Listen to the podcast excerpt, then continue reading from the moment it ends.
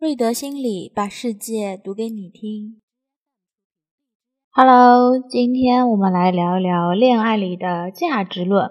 恋爱这件事情啊，其实呢，来自于男女之间的互相吸引，你吸引我，我吸引你，然后呢，两个人之间呢，才会渐渐的产生爱意，最后确定关系，最后结婚。吸引呢，是由个人魅力决定的。那个人魅力很大程度上是由个人价值决定的，价值大的人呢，吸引力就强；价值小的人呢，吸引力就弱。那如何做个有价值、有吸引力的人呢？真正的魅力呀，就是全方位的，是由内而外的一种独特气质。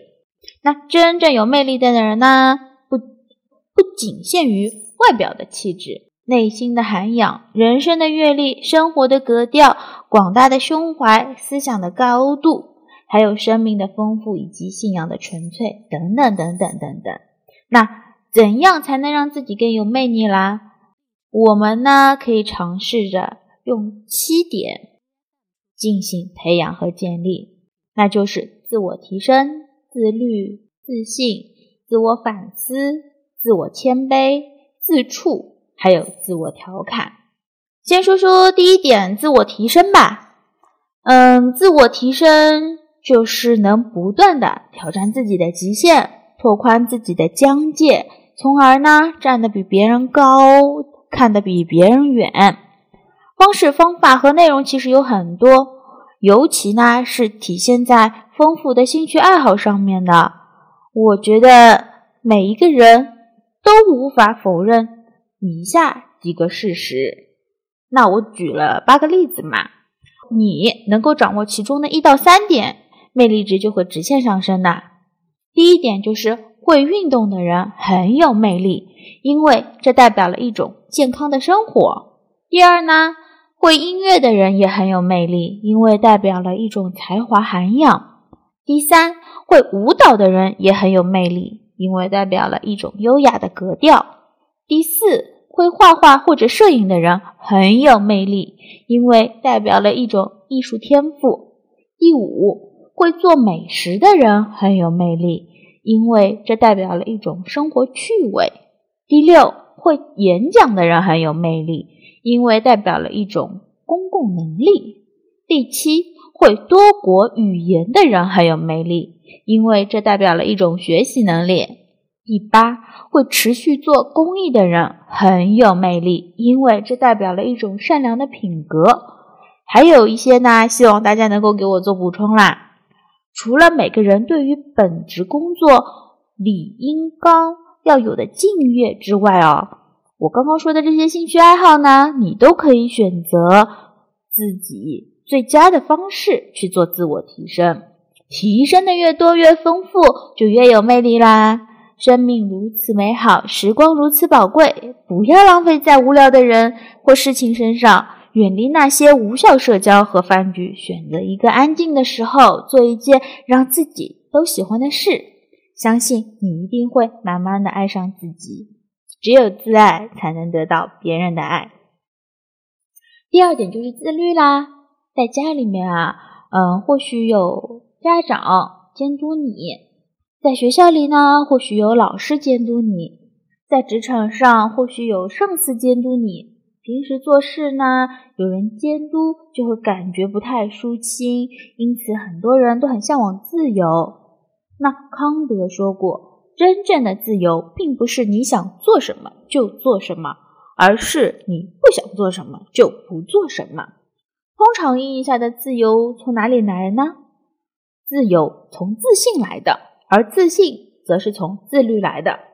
先要学会克制自己，用严格的日程表控制生活，才能在这种自律中不断的磨练出自信。自信是对事情的控制能力。如果连最基本的时间都控制不了，何谈自信啊？一个自律的人呢，通常不用他人的提醒，无论是在求学还是职场上，都有非常明确的目标，因为他们知道为什么而奋斗。即便在人生途中出现偶然的迷茫期，也能迅速调整，回归到正常的状态。一个自律的人啊，通常都会积极的面对人生，不管是顺境还是逆境，深知一切背后都隐藏着祝福。没有一个人的人生会一帆风顺，都要经历各种磨练，才能有所成就。磨练越大，当跨越过后的时候，成就也就越大了。第三点，那就是自信啦。自信是要发自内心的自我肯定与相信。自信无论是在人际交往上、事业上还是工作上都是非常重要的。自信是一种态度，只有自己相信自己，他人呢才会相信你。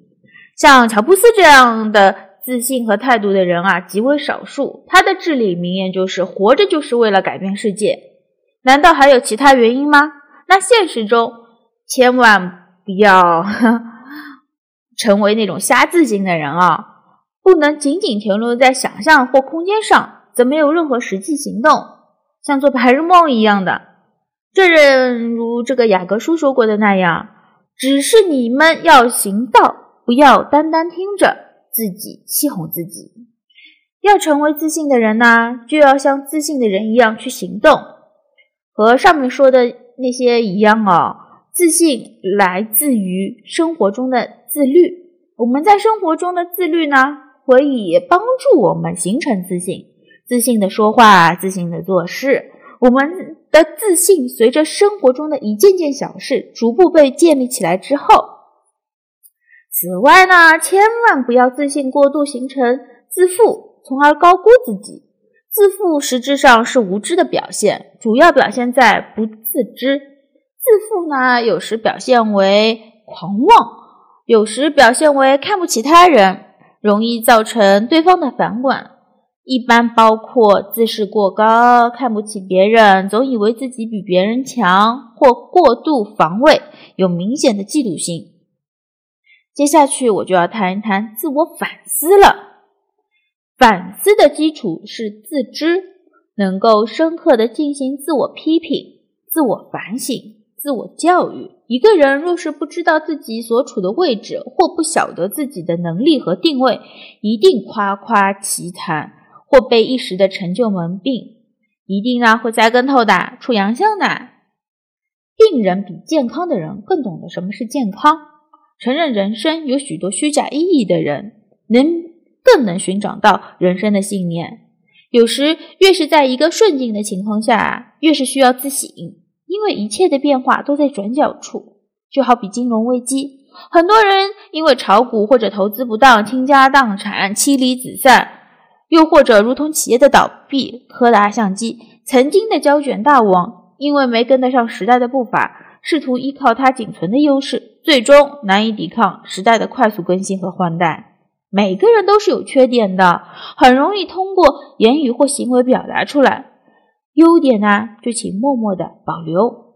聪明的人啊，喜欢让不同年龄和层次的友人来指出自己的缺点，以此反省自己，让自己变得更好。真正爱你的人呢，通常会对你直言不讳的，如同家人一样。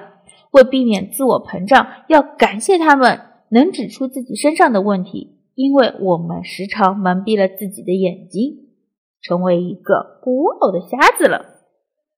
接下去，我再说说自我谦卑。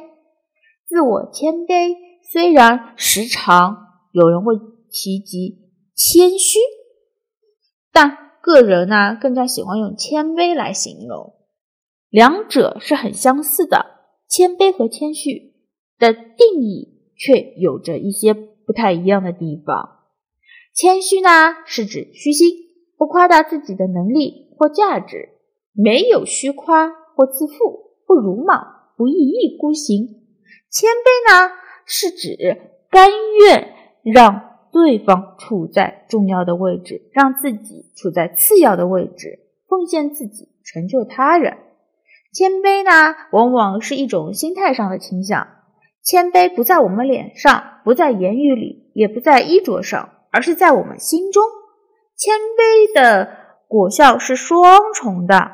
谦卑的人呢？不会看自己过于所当看的，也不希望别人高看自己。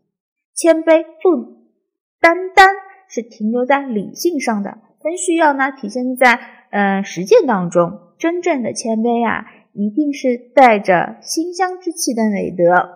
没有人喜欢和骄傲的人成为朋友。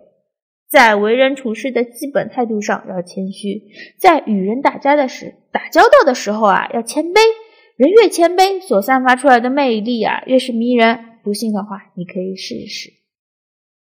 那么接下来我们要聊一聊自处。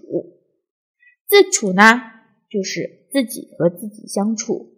人们啊，往往把交往啊看作一种能力，却忽略了独处也是一种能力。并且在一定意义上是比交往更重要的一种能力。如果说不善交际是一种性格弱点，那么不耐孤独简直就是一种灵魂缺陷了。自己一个人的时候，也做过很多很多事，相信比我多的人应该不会有太多。嗯，当你意识到训练自己享受独处，久而久之呢，内心自然呢。会比你想象的更加强大。阅读和写作是两个面对孤单重要的武器。越来越能与他人相处，因为能瞬间换位思考，更能设身处地的为对方着想。接下来呀，我最后一个呢，就要说说自我调侃了。自黑呀，也就是自嘲的意思啊。自我调侃是一种境界，也是一种沟通方式。自我嘲笑也是一种压力向的自我释放。然而呢，不是每一个人都能看懂一个人的自嘲的，这也代表着另一种的幽默形式。江湖上也曾就说过，有一种境界叫越自黑越自信。当你把自己都黑成那样了，无论什么人怎么黑你，都伤害不了你。看看古天乐这么白的一个人，把自己晒得那么黑，是不是也种种自黑呢？因为呢，你比他们更狠，尤其让那些因羡慕并产生恨意的人无法使坏，除非他们恶意攻击啊。对自己的朋友们而言啊，这是一种很难得的品质——无厘头式的幽默。当你自己能自黑，代表着你有一定的心理承受能力和抗击打能力，在这个社会上是一个软技能。有时候。让人感觉是一种谦虚的谦卑，反而呢更容易让人接近和沟通，建立彼此的信任关系。嗯，我们在这里就不提及那些基本的常识了，比如说什么社交礼仪啊、保持微笑啊、学会倾听啊、注意坐姿这种细节，因为相信还有很多方式方法可以让自己变得更加有魅力。然而，不管你用什么方式或者方法，要明白。为什么需要魅力？你需要那么多魅力做什么？我们不是用来勾搭别人，也不是用来迷惑别人。无论你追求什么样的魅力，最重要的是面对自己，千万不要陷入一种自我陶醉，最，或者说是为了吸引异性的目的。应该要让自己成为有人格魅力的人。一个人的最大财财产，一个人的最大财产便是人格。真正有人格魅力的人。与生俱来就有与人交往的天性，无论对人对己、处事待人、举手投足、语言谈行为，都自然得体，毫不费力便能获得他人的注意与喜爱。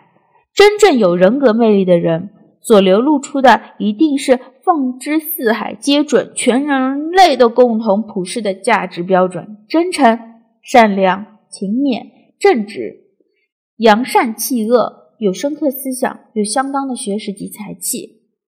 我们之前说的七个要点呢，需要在日常的生活中反复的实践和培养的。那之前提到的人格魅力呢，也不是刻意表现的。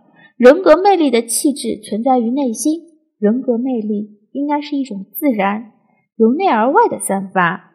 我们不能仅仅仅停留在一种虚幻的、巧的这种假象里。理应呢要有更高的目标，竭力追求成为更好的人。